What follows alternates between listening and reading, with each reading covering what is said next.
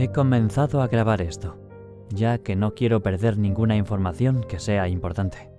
Mi nombre es Daniel, y a mis 24 años he venido a Madrid a seguir mi sueño de estudiar periodismo. Por alguna razón, desde pequeño las historias me persiguen, y yo las persigo a ellas, pero nunca he tomado registro de ninguna, y hoy es el día en que creo importante hacerlo. No hace mucho alquilé este apartamento, hace un año aproximadamente. Es un edificio muy alto, aunque es muy antiguo y se ve muy bien cuidado. Desde niño me gusta estar en las alturas y, como los gatos, mirar desde arriba todo lo que acontece a mi alrededor. Por eso me esforcé en conseguir un lugar alto en el centro de Madrid. Aquí estoy en el quinto piso y puedo apreciar el bullicio de la ciudad. Tener todo este panorama me hace sentir que nada puede escaparse a mis ojos. Las historias ocurren a miles. Llegué en busca de acción y aventuras, pero para ser honesto no creí encontrarlas en este edificio particularmente. Supuse que tendría que salir al asfalto de la fría ciudad y enfrentarme a la misteriosa y mágica realidad. Sin embargo, un inesperado acontecimiento ocurrió frente a mis narices. Cuando al llegar de la calle en busca de aquellas historias, un verdadero misterio me esperaba tras abrirse las puertas del ascensor, en mi apreciado quinto piso. He quedado atónito ya que nunca había visto algo similar. Jamás había visto un cadáver. Era el señor Ernest, un anciano de mi mismo piso, el cual se encontraba tirado en el suelo sobre un charco de sangre, rodeado de policías en una escena que parecía de película. Mi primera reacción al ver todo esto fue gritar, pero no pude hacer más que exclamar un grito ahogado. Parecía como si las palabras hubieran huido de mi mente y de mi boca. No tenía aliento. Nunca en mi vida había enfrentado algo de este estilo y un torbellino de ideas vinieron a mi mente en ese mismo instante. Por un lado, el pánico y el asco. Por otro, la pena que me daba el pobre hombre. Y por último, una gran emoción porque, de una forma u otra, algo nuevo sucedía en ese antiguo edificio perdido en el medio de la ciudad.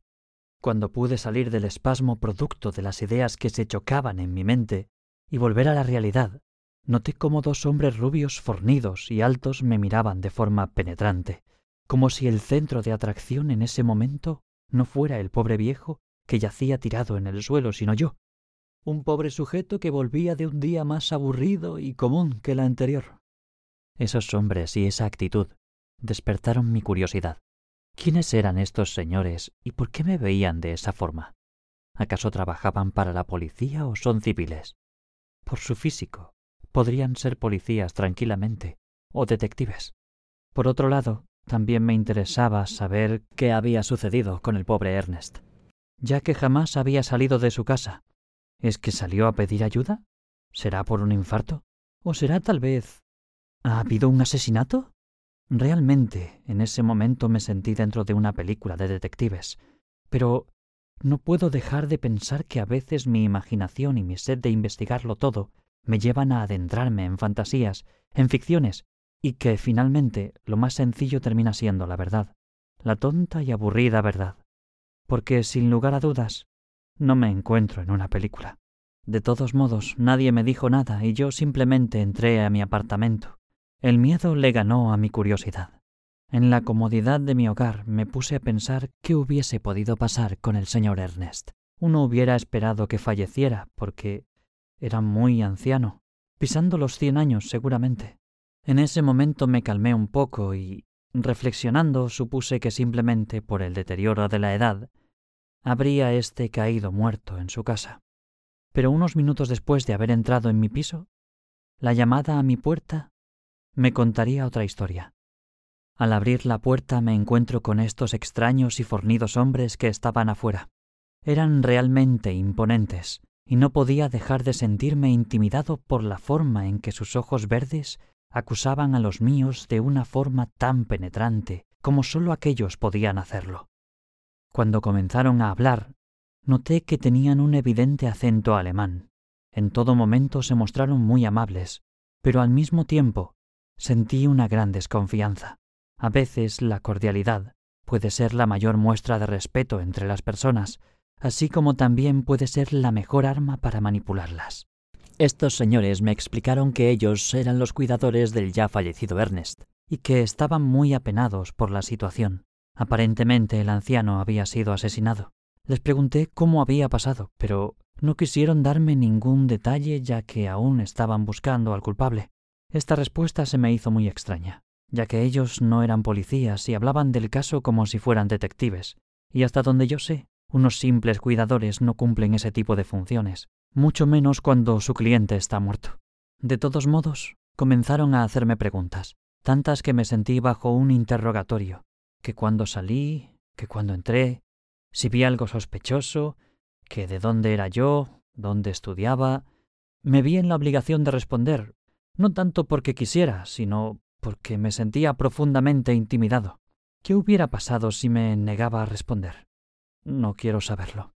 Todo se volvió cada vez más extraño y en ese momento los policías brillaban por su ausencia, ya que estos misteriosos sujetos se fueron enterando hasta del color de mis paredes. Pero la policía no vino ni para preguntarme la hora. Sinceramente, nunca había tenido conversaciones con este vecino. Era un hombre muy grande y solía estar recluido en su casa. Además, yo no soy muy conversador. Entonces ese silencio mutuo me daba mucha comodidad. Mejor tener callados que vecinos ruidosos. Luego de hacerme todas sus preguntas, los señores me dejaron una tarjeta con su número, insistiéndome en que si veía o recordaba algo en especial, los llamara rápidamente. Yo les dije que sí y les di mi pésame. Me saludaron cordialmente y al darse ellos vuelta para irse, mi mayor indicio de que algo muy sospechoso estaba ocurriendo se presentó, ya que en la cintura de uno de estos cuidadores vi lo que parecía ser un arma.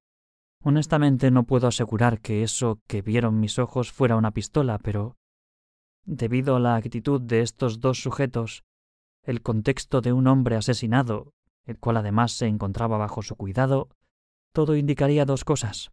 O ellos tenían el arma homicida en sus manos, o por alguna razón el señor Ernest necesitaba ser protegido de alguien. Sea como sea, esa información se fue caminando despacio en los pasos de estos dos misteriosos alemanes. Luego de toda esa situación recordé que había quedado en hacer unas compras para mi vecina del tercer piso, la señora Finuca. Ella es una amable anciana, muy atenta y vive sola. Es por eso que intento echarle una mano con lo que pueda. Y hacer sus recados es mi pequeño grano de arena. Siempre sentí mucha empatía con las señoras mayores que han quedado sin familia y sin ayuda. Huevos, carne, pollo y algunas verduras. Esa ha sido la compra para la señora Finuca. Al llegar, toco la puerta muy fuerte para que me escuche y al tiempo ella me abre. Es una mujer muy anciana y de aspecto calmado y dulce, un poco encorvada y risueña. Me preguntó lo mismo de siempre. Si tengo novia, cómo están mis padres y cómo van mis estudios. Siento mucho aprecio por esta mujer. Al haberme mudado lejos de mi familia, muchas veces recurro a ella para charlar y pedir consejos. Y si bien muchas veces esos consejos parecen más desvaríos que otra cosa, me transmiten mucha bondad y calma. De alguna forma siento que a los dos nos sirve la compañía del otro. Por un lado, yo la ayudo con las compras, y debo ser de las pocas personas con las que habla.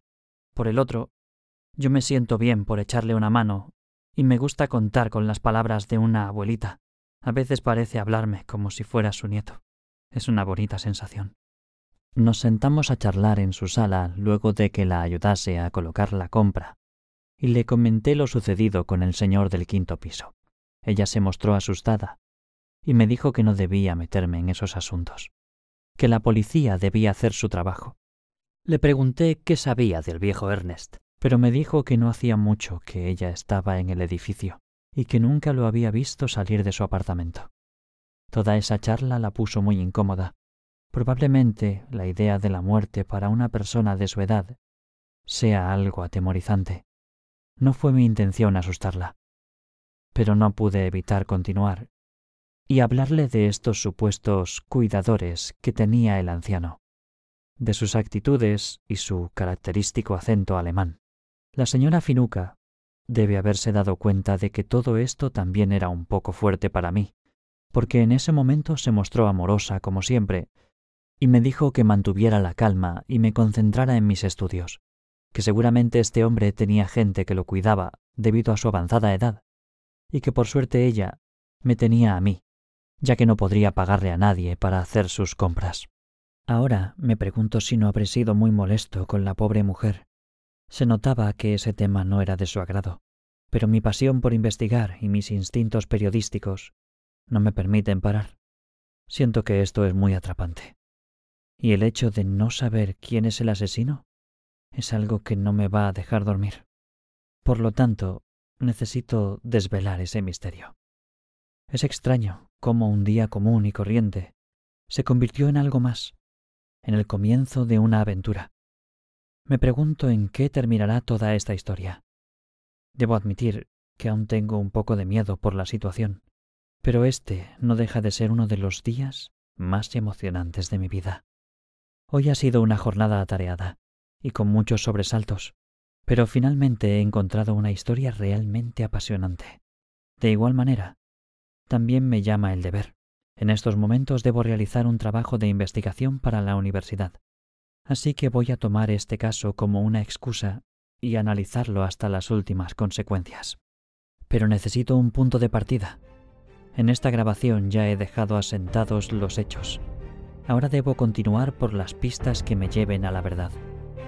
La primera y más fuerte pista ha sido la actitud de los cuidadores de Ernest.